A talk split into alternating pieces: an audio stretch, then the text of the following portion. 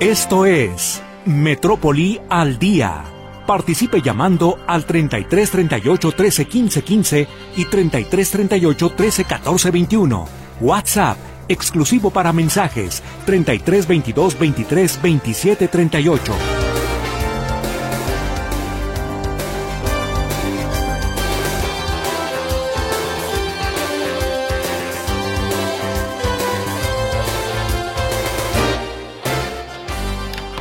Bienvenidos a usted a esta segunda hora de transmisión de Metrópoli al día.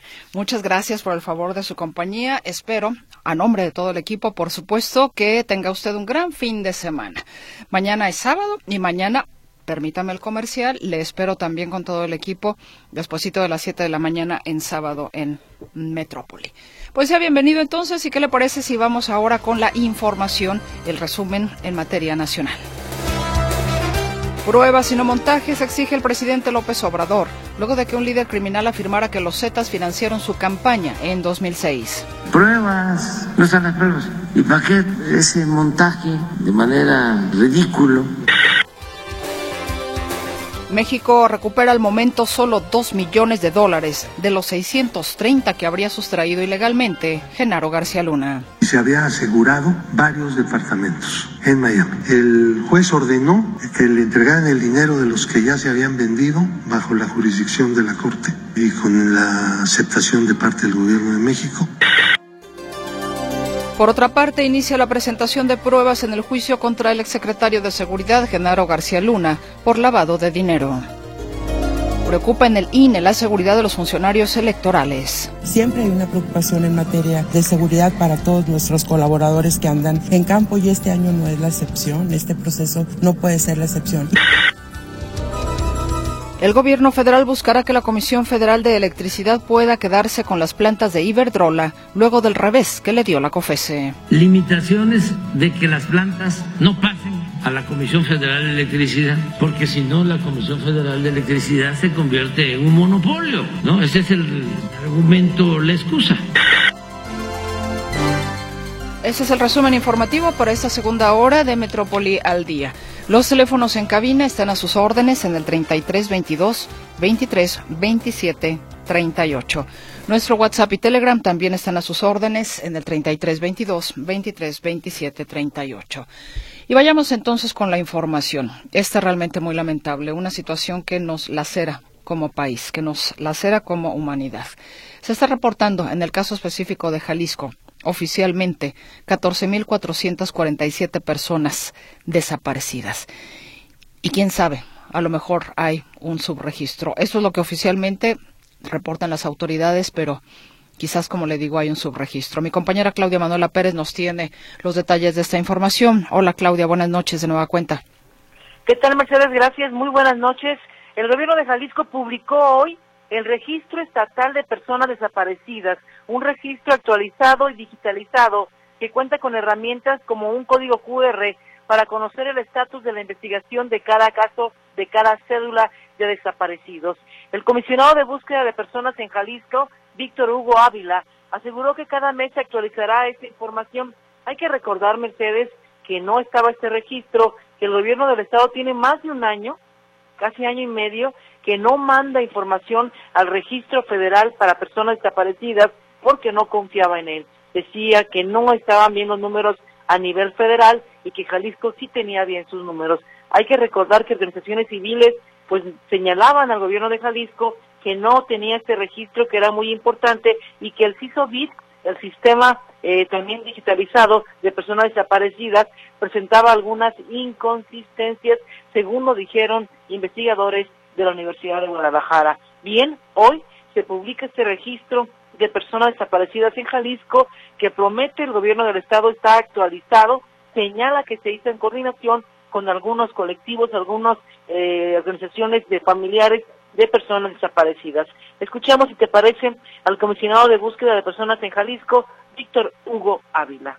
Es importante destacar que estas nuevas cédulas traen código QR mediante el cual se puede verificar que la cédula sea original y que al escanearla se les enviará justamente al sitio preciso donde está la cédula en esta página. En esta página es versión eh, guion pública guion repd.jalisco.gov.mx. Este es el sitio donde se puede entrar directamente a este registro de personas desaparecidas.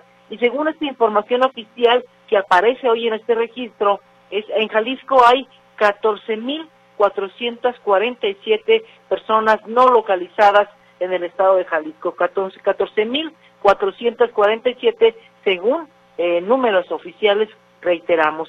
Por su parte, la fiscal este, especializada para personas desaparecidas, Blanca Trujillo, indicó que ese registro se va a actualizar cada mes, prometió esto, y también señala que la misma ciudadanía podría intervenir en esta actualización y que aseguró hay coordinación con el gobierno federal respecto a este registro. Escuchamos. Ya no hay duplicados cada persona desaparecida tiene en el registro su CUR también para evitar homónimos y son datos totalmente establecidos, eh, totalmente trabajados y que seguiremos como instituciones trabajando de manera coordinada para que este registro cada vez tenga mejores herramientas, porque en esta presentación es solamente la primera etapa de lo que quisimos ofrecer como Estado, pero el registro seguirá eh, retroalimentándose y seguirá creciendo para cada establecer mejores herramientas para que puedan ser consultadas por todas y todos.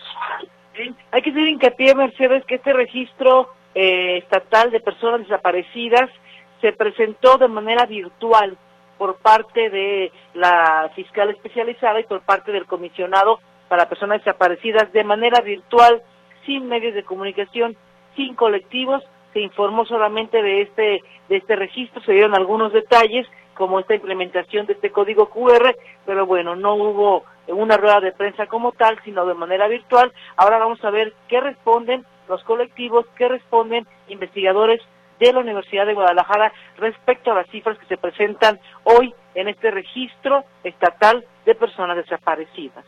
Mi reporte, Mercedes. Muy buenas tardes. Muchísimas gracias, Claudia Manuela Pérez. Que tengas un estupendo fin de semana. Igualmente para todos.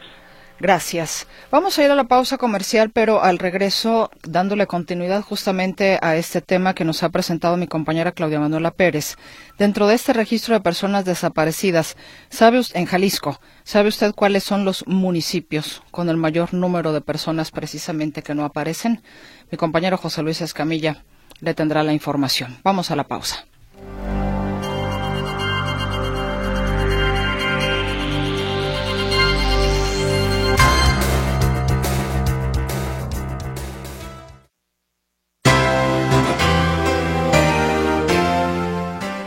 Vamos ahora con mi compañero Héctor Escamilla Ramírez, que nos tiene una información importante y que tiene que ver con lo que está sucediendo en este momento en la ciudad, con la lluvia la falta de semáforos. Héctor, te escuchamos. Buenas noches.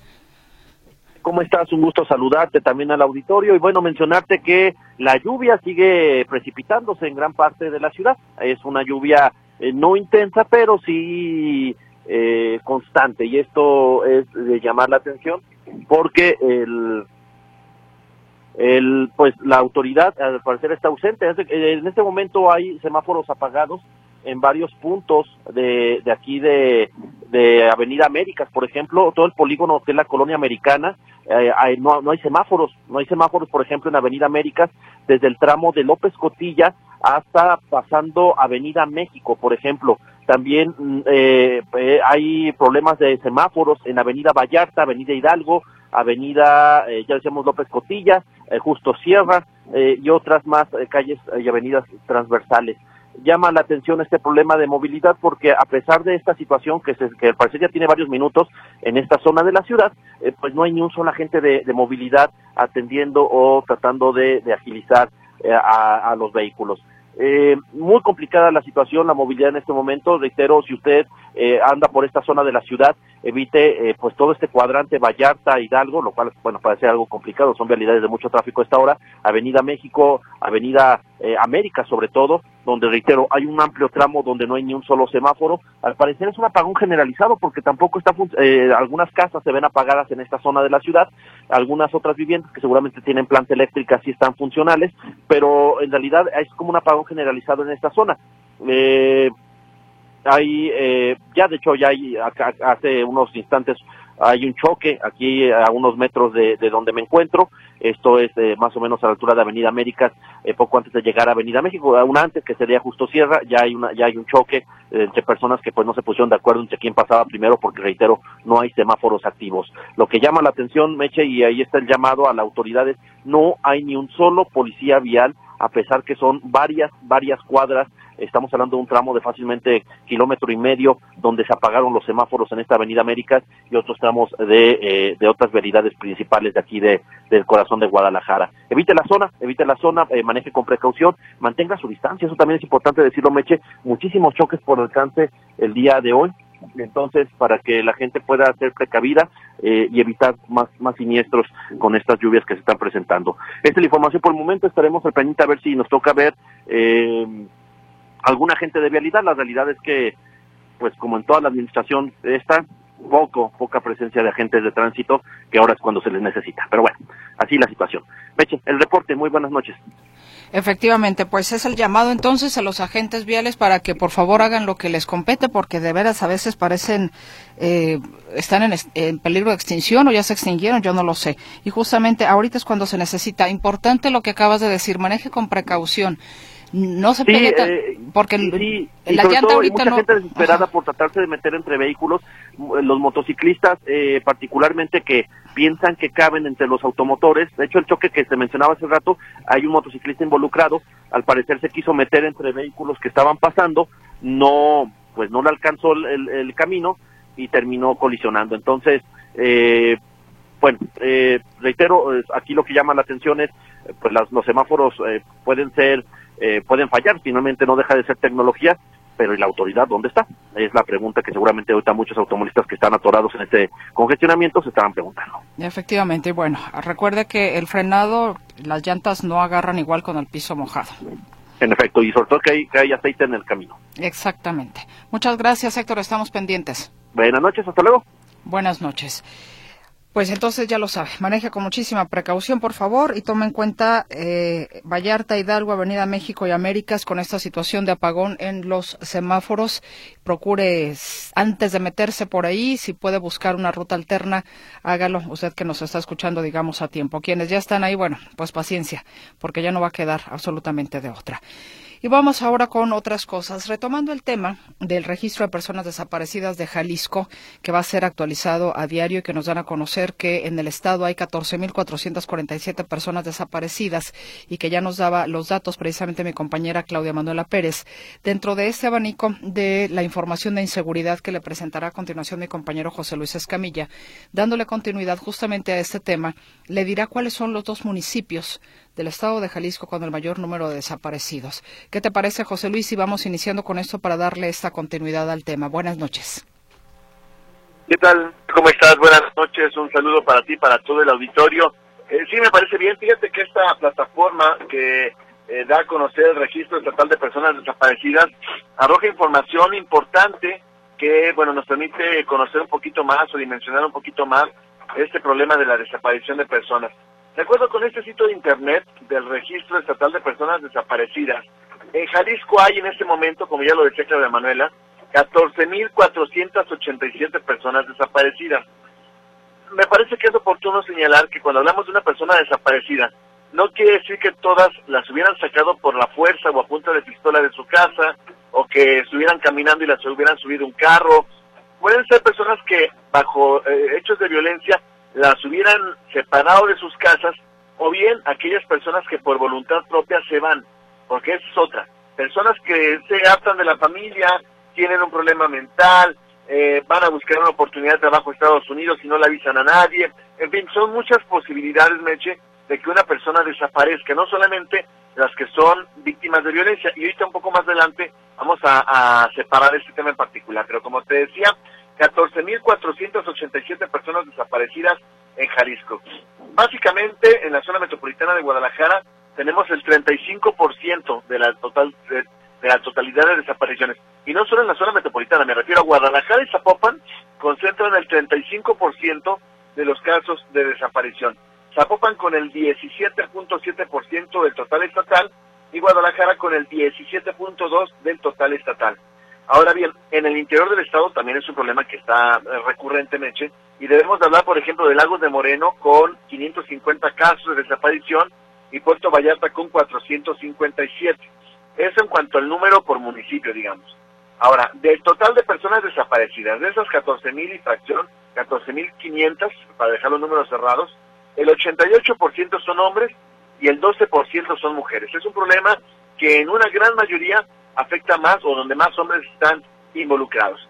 Ahora, cuando hablamos de personas desaparecidas, también tenemos que hablar de las que ya fueron localizadas, porque como te decía, eh, hay, hay una Fiscalía Especial en Personas Desaparecidas, hay colectivos, hay una comisión local de búsqueda, en fin, hay varias áreas públicas y privadas que buscan a los desaparecidos. Este sitio revela que en lo que va de la actual administración estatal han sido localizadas 15.481 personas que habían sido reportadas como desaparecidas. 15.481. Eh, y de estas, hay que señalar que el 23% fueron víctimas de violencia, Meche. El 23%. El resto, algo así como el 77%, fueron otras causas.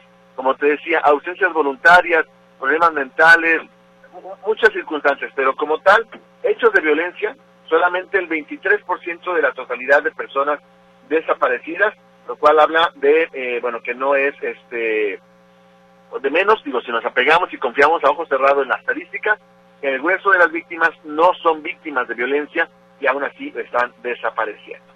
Así que bueno, habiendo hablado de este tema, hablemos, si te parece, de otro asunto, Meche, como es justamente la, este homicidio, doble homicidio que ocurre el día de hoy en el estacionamiento de un complejo de departamentos de la colonia Miravalle, de la eh, avenida de la Escultura.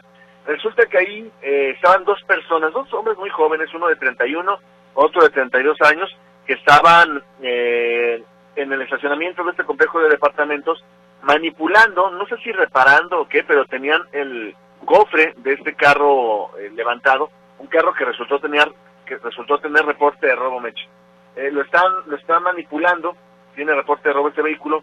Cuando llegan personas a bordo de una motocicleta y le disparan de forma directa a estos dos hombres que estaban en este, con este vehículo robado. Eh, ahí en el lugar pierde la vida un sujeto identificado como David Giovanni A, de 31 años de edad. El vecino del lugar, de hecho su pareja sentimental llega muy rápido ahí a reconocerlo, David Giovanni A, de 31 años. Mientras que la persona que la acompañaba, eh, Jesús M, de 32 años de edad, eh, él resulta gravemente herido, se va a refugiar a una tienda de barrotes y de ahí se lo llevan a la clínica 46 del Seguro Social, donde falleció. Pierde la vida minutos después cuando recibió las primeras atenciones este hombre que recibió un impacto de bala en el abdomen, uno más en el en la clavícula y es lo que le quita la vida a este, a este hombre ahí en la colonia Miravalle. Hablemos sobre otro asunto, Meche. Hablemos sobre este activista, que seguramente tú recordarás el nombre, Meche, porque él fue víctima de, una, de un homicidio, fue asesinado ah, en el mes de noviembre. Me refiero a un par de activistas del municipio de Cotitlán de García Barragán, particularmente de la comunidad de Ayotitlán, una comunidad indígena.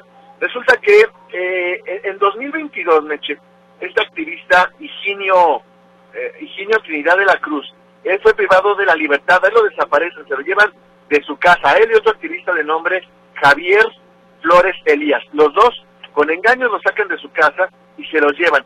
Bueno, por esa desaparición ocurrida en 2022, un policía municipal de Cotitlán de García Barragán, de nombre Elías E., fue detenido y puesto a disposición del juez que lo requería. Este policía, Elías E., ya está a disposición del juez por el delito de desaparición cometida por particulares. Eh, resulta que en aquel entonces, como te digo, este policía con engaños saca a los dos activistas, a Javier Flores Elías y a Trinidad de la Cruz, los saca de su casa y se los entrega a la delincuencia organizada. Eh, ellos fueron buscados, eh, encontrados o liberados días después afortunadamente solo con algunos golpes este par de activistas, pero ahora se sabe que este policía de nombre Elías C. fue responsable de su desaparición. Desafortunadamente aquí la historia tiene un mal final porque este activista eh, Higinio Trinidad de la Cruz Meche fue asesinado en noviembre pasado, como te decía, eh, pues la, la, libró en 2022, pero desafortunadamente en noviembre pasado muere eh, tras ser asesinado justamente allá en esta región de Cotitlán de García Barragán, este activista que ha resultado muy incómodo para muchas personas, sobre todo para las empresas que tienen intereses en mineros allá en esta zona de Cotitlán de García Barragán. Y bueno, ya para terminar este reporte, Meche, si te parece, vámonos con una información agradable, algo un poquito más eh, light. Eh, bueno, comentarte que ayer por la madrugada, en el pleno Día del Amor y la Amistad, nació un caballito. Que fíjate que hasta ahora estoy cayendo en cuenta por qué se llama Valentín, pues porque nació ayer, en el día de San Valentín. Eh, tardé 24 horas en entenderlo, Meche. Este caballito de nombre de Valentín nació la madrugada de ayer en las caballerizas que tiene el escuadrón eh, de guardabosques de la policía de Guadalajara, allá en la zona de Colomos. resulta que este caballito es hijo de, otros dos caballos, obviamente, ni modo que de burros. Nace de un caballo que se llama El Regreso y su mamá se llama 23 de abril. Ahí nace este caballito Valentín, que pues a las dos horas, a las dos horas de estar, de haber nacido, ya estaba, ya estaba eh, corriendo, ya estaba muy enjundioso este caballo Valentín y eh, pues seguramente ya sabe que le espera también, como lo son sus papás, ser policía de Guadalajara. Pasará más o menos unos dos años en lo que este caballo es eh, pues adiestrado, se le entrena y demás, pero también seguramente seguirá la tradición de sus papás y se incorporará al escuadrón de guardabosques de la Policía Municipal de Guadalajara. Mi reporte de Meche. Buenas noches. Ah, esa es una bonita noticia. Valentín, entonces, bueno, no tenías por qué necesariamente caer a la primera. Yo te podría decir, explícame el nombre de, de su mamá, de la yegua, 23 de abril. No es un nombre como muy, eh, pues, ¿qué te digo yo? Eh... Pues, común. Digo, quiero pensar, tú 23 de abril o nació, o ganó algún premio, o la regalaron, algo pasó el 23 de abril seguramente. Sí, no, pero, pero bueno, para nombre no, no. no me gusta ¿qué, me, ¿qué, me, dices del papá? El papá se llama El Regreso. no, sé quién, no sé quién hace los, los bautizos ahí de los caballos en, en el escuadrón de, de Guanabosque de la Policía de Guadalajara, Mecho. Sí, no, no, habrá que ir a asesorarlos. Imagínate tú por radio, aquí vamos por el regreso, no, no se regresen, váyanse, no, así se llama el caballo. Les saludo en este, con este 23 de abril. Oye, no es 23 de abril, es 16 de febrero. No, con este 23 de abril que es un caballo. Sí, oye, más que caballo, parece máquina del tiempo. Ándale. Pues José Luis, te agradezco enormemente la información. Y saludos a Valentín. Oye, nada más rápidamente me he hecho haciendo seguimiento a lo que comentaba ahorita Héctor de las patrullas de tránsito. Ajá. Acabo de ver una aquí en las glorieta de, de Galería del Calzado, una patrulla de tránsito. Eh, ¿A dónde iban a ser? Bueno, si se trata de jugar a ver quién encuentra primero una, ya acabo de ver una patrulla. No, pues mejor juguemos a verlos trabajar, ¿no? A ver quién los ve trabajar primero. Ah, no, se que perdemos todos. Ah, qué caray, no, bueno. Perfecto, pues te agradezco enormemente y estamos pendientes, eh, eh, José Luis Escamilla. Hasta buenas noches. Que estés muy bien. A propósito precisamente de lo que está sucediendo en las calles de nuestra ciudad, amablemente Javier González nos hace un reporte vial, nos dice mucho tráfico a vuelta de rueda por Avenida Cristóbal Colón de norte a sur en el cruce del Santuario de los Santos Mártires antes de llegar al periférico. Manejen con precaución, sigue lloviznando. Saludos. Muchas gracias, señor González, por el reporte vial que sin duda alguna, pues, eh, es importante, sobre todo ahorita, para saber por dónde transitar, ¿no? Dice, a ver, hola, buenas noches, solo reportando aquí una persona que va caminando con un semáforo que se cayó en la avenida Juárez. Ah, no invente. o sea, se robó lo que es el, el, rectángulo donde están las luces y va caminando muy ufanamente por la calle con, con el semáforo, con esta parte donde están las luces. No, bueno, qué barbaridad. Eso es lo que capta una persona de nuestra audiencia. Dice, sí, se cayó, él lo tomó, arrancó los cables y se lo llevó. Nos dice Eduardo Ramírez, que nos manda precisamente la fotografía que atestigua esta situación. No, bueno, qué barbaridad. Eduardo, muchísimas gracias por, por su reporte. Entonces, bueno, a ver si lo ven por ahí, ¿no? La autoridad en la avenida Juárez, más o menos a qué altura. Eduardo, si tiene el dato, igual no sé si alguna de las autoridades pueda checar, digo, porque se está robando un patrimonio de la ciudad. ¿Está usted de acuerdo? Los semáforos. Bueno, a ver, ¿qué más tenemos por aquí? Bueno, ya no tengo más, eh, más reportes en ese sentido. Dice ahí por el Hotel del Parque. Bueno, por el Hotel del Parque en la Avenida Juárez. Muchas gracias, señor Ramírez, muy amable. Vámonos a la pausa y regresamos con la información deportiva.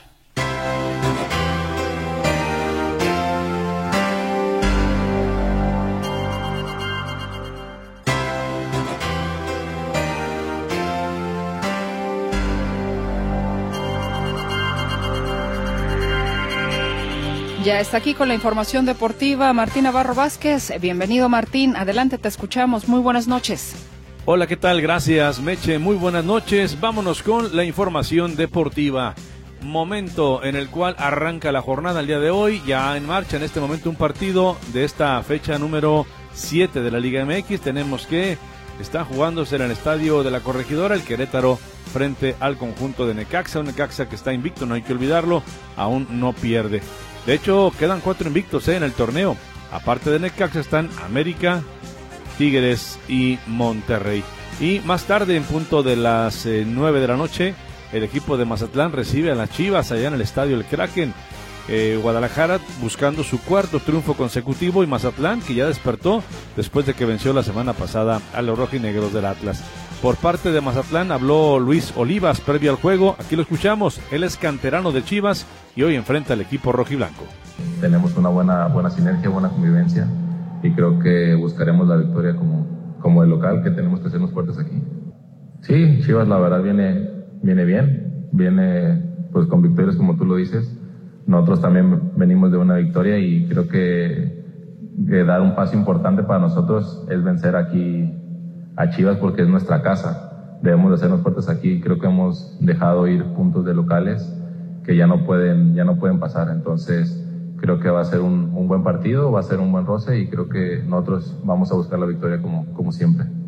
Pues la verdad que es algo grato, siempre agradecido con ellos por la que me dio la oportunidad de, de, debutar en primera división, los que pues desde chico estuve, estuve ahí pero ahorita estoy representando los, los colores de Mazatlán y creo que soy un profesional en eso y voy a, como siempre, dar mi mejor esfuerzo, voy a dar el máximo para que mi equipo que ahorita es en Mazatlán sea, salga con la victoria como ya lo, yo lo he repetido.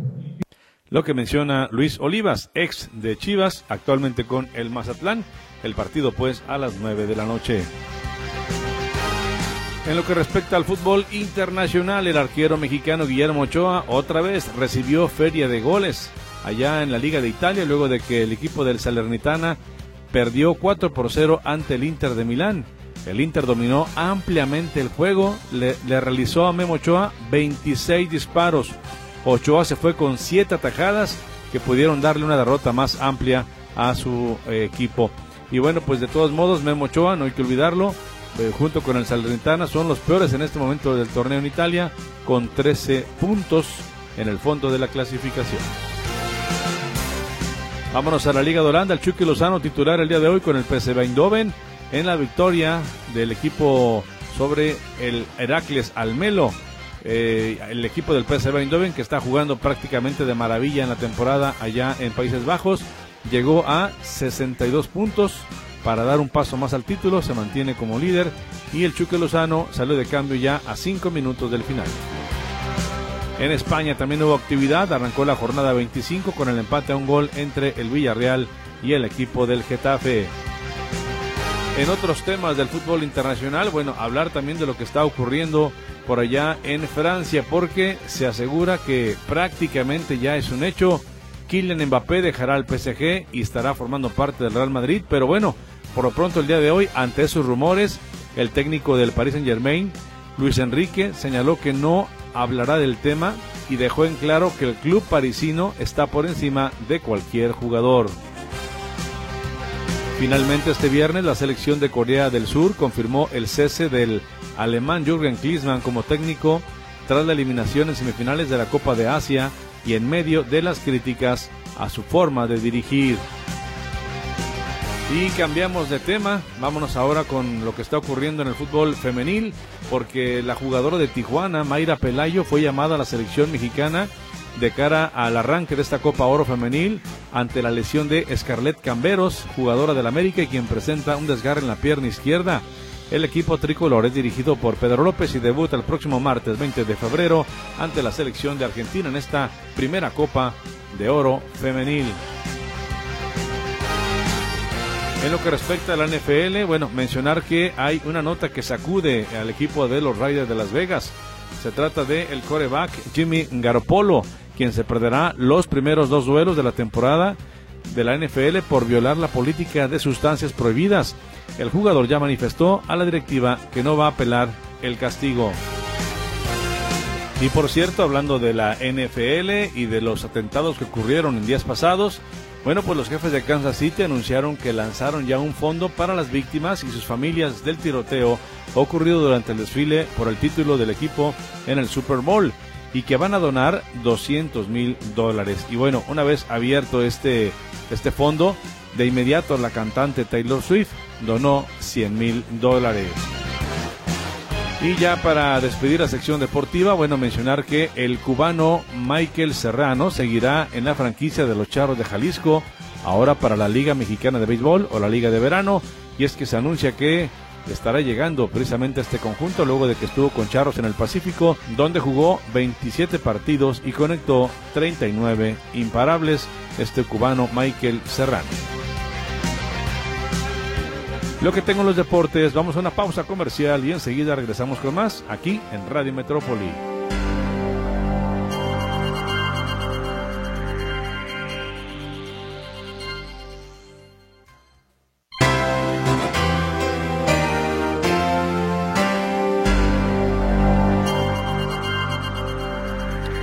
Recientemente tuvimos un caso de huachicoleo importante aquí en el estado. El tema es de que desafortunadamente, pues el huachicoleo sigue creciendo, crece incluso más del 100%. Ese es un trabajo de mi compañero Ricardo Camarena. Se trata de un delito que no solo implica un fuerte golpe a las finanzas públicas, es un delito que genera jugosas ganancias a la delincuencia organizada. Es un delito que implica un importante riesgo para la población. Es un delito que pese a los esfuerzos del gobierno, lejos de contenerse, lejos de reducirse, registra un crecimiento. Se trata del huachicoleo. Fue hace una semana cuando una ordeña para la extracción de combustible en el ducto de Pemex Salamanca Puente Grande en Tonalá implicó la evacuación de más de 2.000 personas en este y municipios aledaños. Una fuga sin precedentes cuando menos en la última década. Una fuga que implicó un trabajo de contención de cerca de seis horas y el derrame de millones de litros de combustible. Esto declaraba a los micrófonos de N+, Víctor Hugo Roldán, director de la Unidad Estatal de Protección Civil y Bomberos de Jalisco, mientras realizaban los trabajos necesarios para controlar la emergencia. Queremos eh, verificar que la fuga haya sido sellada en su totalidad. De momento ya habíamos comentado que estaba eh, ahogada y contenida en lo que es la trinchera de, la toma y estamos esperando que prácticamente se nos este, termine. El tema obliga a revisar cómo se han movido las cifras con relación a este delito. Un delito que al arranque de esta administración, el presidente de México, Andrés Manuel López Obrador, prometió combatir con todo rigor. Este plan tiene como propósito evitar este robo. Esto eh, no lo podemos permitir. Tenemos que acabar con esta corrupción. Y yo convoco a los trabajadores de Pemex para que nos apoyen. Y hablaba de modificaciones legales para castigar con mayor severidad este delito. Se van aplicar leyes más severas para estos delitos. Es lo mismo que el delito de corrupción, que no va a tener derecho a fianza son los cambios. Anteriormente eh, se podía, aún cometiendo un robo al erario, salir bajo fianza. Ya no va a ser posible. Lo mismo el caso del robo de combustible. Parte de la estrategia puesta en marcha implicó reducir el flujo de combustible, lo que provocó escasez en estaciones de servicio con las inevitables afectaciones que provocaba a la población. Estos eran algunos testimonios recogidos por Milenio. Ayer me formé dos veces. ¿Dos veces? De las 5 de la mañana hasta las 7 de la mañana. Trabajé un rato y me volví a formar como a las 2 de la tarde hasta las 3 y media y otro rato. He estado buscando esta gasolina y no encuentro. Y lo malo es que no dicen dónde puede uno conseguir gasolina. Ahorita yo ya no me puedo mover porque mi carro ya no tiene gasolina. Pero ando mendigando de gasolinería en gasolinería y nadie me da razón de una gasolinería donde haya gasolina. A pesar de esta estrategia acompañada de un reforzamiento a la vigilancia de los ductos de petróleos mexicanos, lo cierto es que la comisión de este delito, lejos de reducirse o por lo menos contenerse, registra una tendencia al alza. De acuerdo con información proporcionada por Pemex a través de una solicitud de transparencia, el huachicol o el robo de combustible ha crecido 117% durante la actual administración federal. Entre diciembre de 2018 y octubre de 2023 se han identificado más de 62 mil tomas clandestinas en ductos de petróleos mexicanos. El presidente lo reconoce. Hay como un reinicio de las antiguas actividades de robo de gasolinas, sobre todo en Hidalgo. Nos preocupa mucho porque se está involucrando a la población. Hay grupos que se dedican al huachicol y eh, están contando con el apoyo de la población. El 2022 fue el año más crítico en esta materia. El número de tomas clandestinas creció más del 26%, marcando un repunte en la comisión de este delito. Los estados del país en los que se contabilizó el mayor número de ordeñas fueron Hidalgo, el Estado de México, Tamaulipas, Guanajuato y Nuevo León. Otro dato que permite confirmar que este delito crece en México es el número de denuncias presentadas por Pemex ante la Fiscalía General de la República durante 2023. Cerca de 5.500, un crecimiento cercano al 170% en comparación con el año previo. El presidente López Obrador reconoce que erradicar este delito es muy complejo. No lo hemos podido bajar más porque estaba bien arraigado. Bueno, estaba tolerado, lo manejaban desde la torre de Pemex. El guachicoleo parece imparable. La impunidad permite entender el crecimiento de este delito que se ha convertido en una mina de oro para la delincuencia organizada, al tiempo que la cifra de personas detenidas por la ordeña de ductos de Pemex es prácticamente nula, de acuerdo con lo que reconoce Petróleos Mexicanos. Sistema, Ricardo Camarena.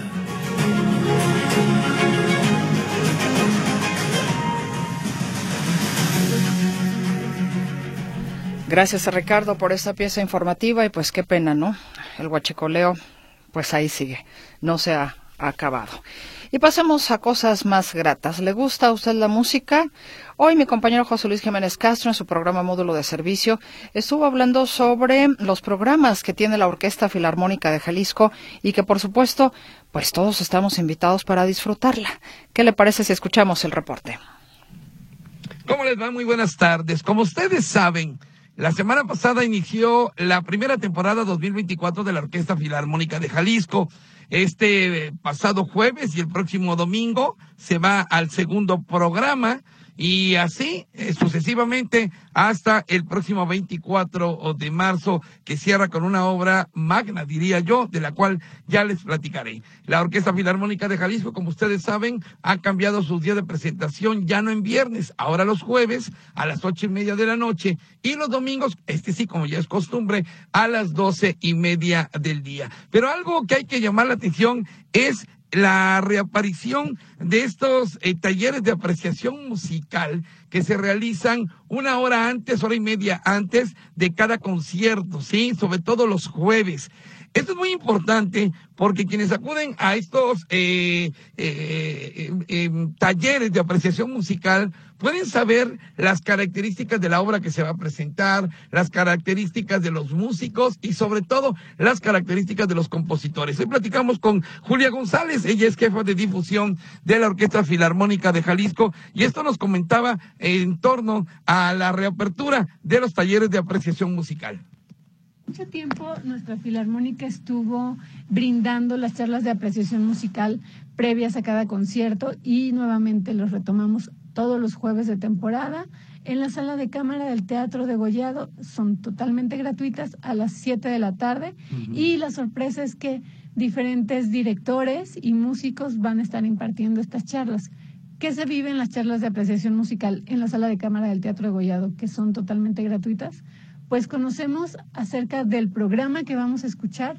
Quién eran los compositores, qué soñaban, qué comían, qué dormían, qué, qué sufrían, quiénes fueron sus grandes influencias, a quién admiraban, su vida incluso íntima, y eso fue lo que hizo que dieran a luz eh, las grandes obras que transformaron la historia de la música. Y además, pues bueno, de repente hay instrumentos que pueden eh, escuchar o con los que podemos interactuar en vivo.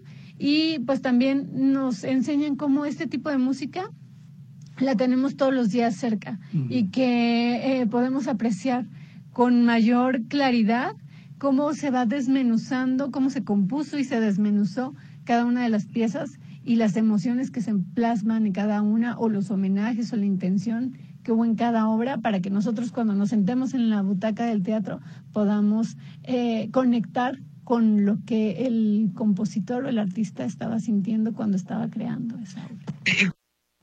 La directora de difusión de la Orquesta Filarmónica de Jalisco, Julia González, señalaba que estos talleres de apreciación musical son gratuitos y no necesariamente tienen que acudir al concierto los que acudan a estos talleres. Hay gente que, bueno, solamente llega a este taller y se retira, otros deciden quedarse, otros ya traen boleto u otros deciden regresar el domingo. Estos talleres de apreciación musical de la Orquesta Filarmónica de Jalisco eh, son muy interesantes, sobre todo para niños y jóvenes que acudieran. Realmente se detalla con mucha precisión cómo es la obra y qué características contiene y como ya les comentaba, también las características del compositor. Entonces, bueno, días de apreciación musical, jueves, 7 de la noche en el Teatro de Gollado, poco antes del concierto de la Filarmónica. Y como les decía, el programa número 7 que termina el 24 de marzo, concluye con un requiem de Mozart en donde estará el coro del Estado y el coro de Zapopan, además muchos músicos solistas, ¿sí? Es en plena Semana Santa, imagínese usted qué hermoso, y esto será en el Teatro de Gollado, eh, repito, el 24 de marzo, para que si usted quiere ir a sacar sus boletos de una vez, los vaya apartando. Meches, el reporte que te tengo. Muchas gracias. Muy buenas noches. Muchísimas gracias, José Luis Jiménez Castro. Arturo García Caudillo, ya para cerrar este informativo, ¿qué nos tienes? Buenas noches. ¿Qué tal, Mercedes? Nuevamente me da gusto saludarles.